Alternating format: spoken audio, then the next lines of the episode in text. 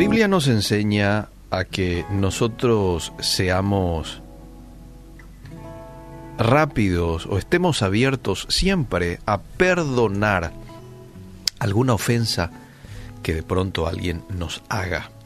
¿Recordás cuando Pedro va y le pregunta a Jesús, ¿cuántas veces yo debo de perdonar al que me ofende? ¿Hasta tres veces? No, le dice Jesús. No, hasta siete veces, le dice Pedro. No, te digo que es necesario que perdones hasta setenta veces siete. Eso es lo que Dios espera de mí si es que recibí un daño de parte de alguien. Claro, teniendo en cuenta también que yo debo de dejar en claro eh, que algo me está lastimando, ¿verdad? Este, tampoco tenemos que pasar por tontos, pero aquí se entiende lo que la Biblia en realidad quiere enseñarnos de acuerdo al contexto, es que estemos abiertos siempre a perdonar a aquel que nos daña de alguna manera. Ahora, ¿y qué pasa si yo fui el que realizó el daño? Bueno, en ese caso, Dios espera que yo me arrepienta. Una persona que pide perdón, pero vuelve a hacer, pide perdón, vuelve a hacer, pide perdón, vuelve a hacer, definitivamente es una persona que no se ha arrepentido. Es una persona que vive en pecado, es una persona que aún no fue regenerada por el Espíritu Santo. Y según la Biblia es del diablo. Uy, qué fuerte. Te lo voy a compartir. El texto, primera de Juan 3:8, el que practica el pecado es del diablo, porque el diablo peca desde el principio. La buena noticia es esta, para esto apareció el Hijo de Dios, para deshacer las obras del diablo.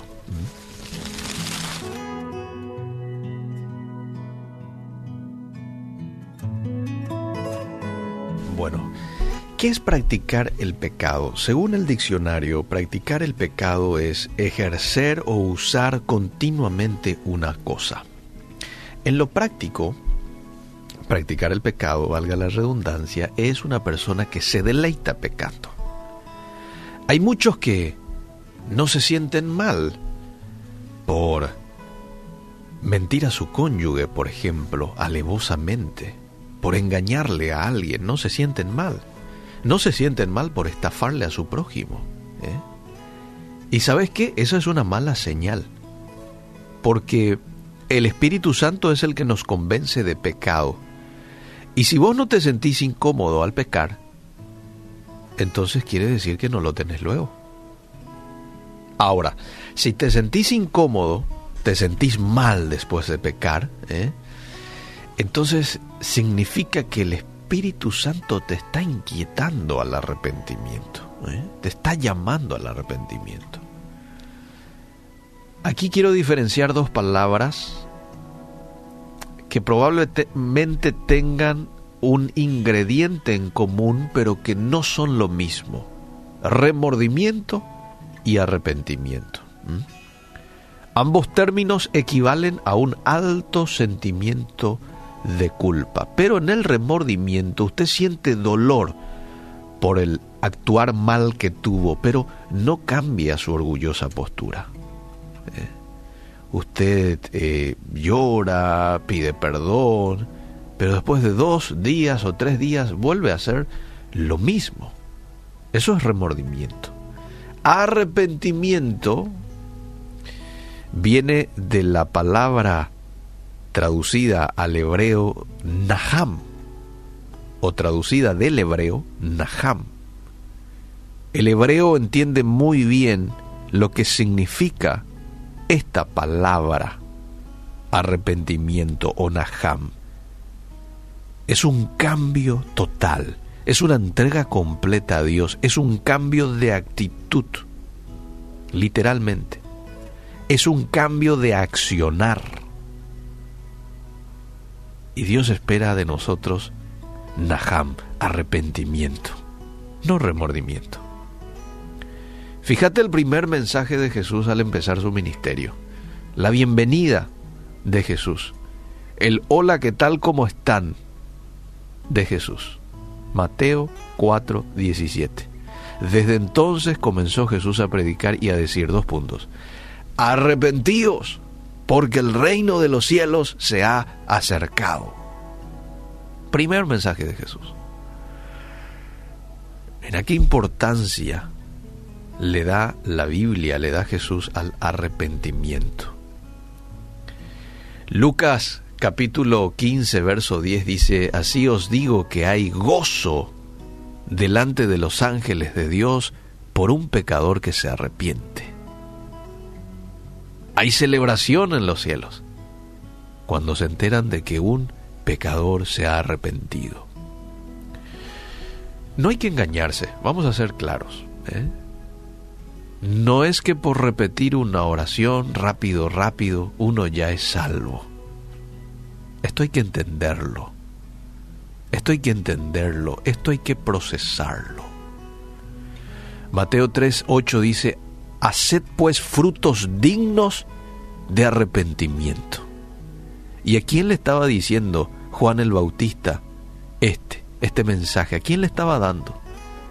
A los fariseos y a los saduceos, que para aquella época eran los entendidos, los doctores en teología, los doctores de la ley. Y Juan le estaba diciendo aquí, hagan frutos dignos de arrepentimiento.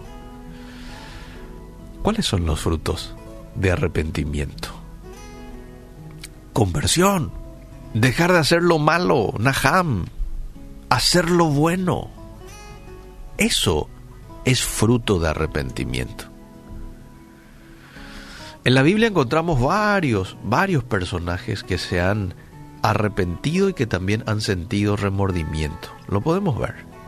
Uno de los que se ha arrepentido y se ha arrepentido de veras fue David, que en cierta ocasión Dios dijo de él que él era un hombre conforme a su corazón. Y vos decís, pero Señor, ¿no te acordás que él cometió adulterio? Él asesinó. Pero sabes que la Biblia también declara de que él se arrepiente. Y vos te das cuenta ese arrepentimiento al leer el Salmo 51. Él ahí dice, perdóname Señor, límpiame de todo pecado, lávame de toda mi maldad. En esta mañana, un poco el objetivo de esta reflexión es poner ambas cosas encima de la mesa. El arrepentimiento, pero por el otro lado también el remordimiento. Y a la luz de lo que significa evaluarme, ¿no será que yo estoy practicando últimamente tan solo el remordimiento? Bueno, Dios espera de nosotros el arrepentimiento. ¿eh? Decirle al Espíritu Santo en esta mañana, producí en mí un arrepentimiento genuino. Estoy cansado, Dios, de simplemente el remordimiento. Quiero arrepentirme de manera genuina. Él hace ese trabajo.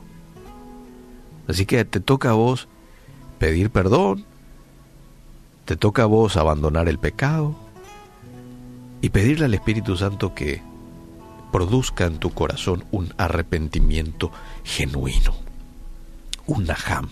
Y Él lo va a hacer, y lo va a hacer con mucho gusto.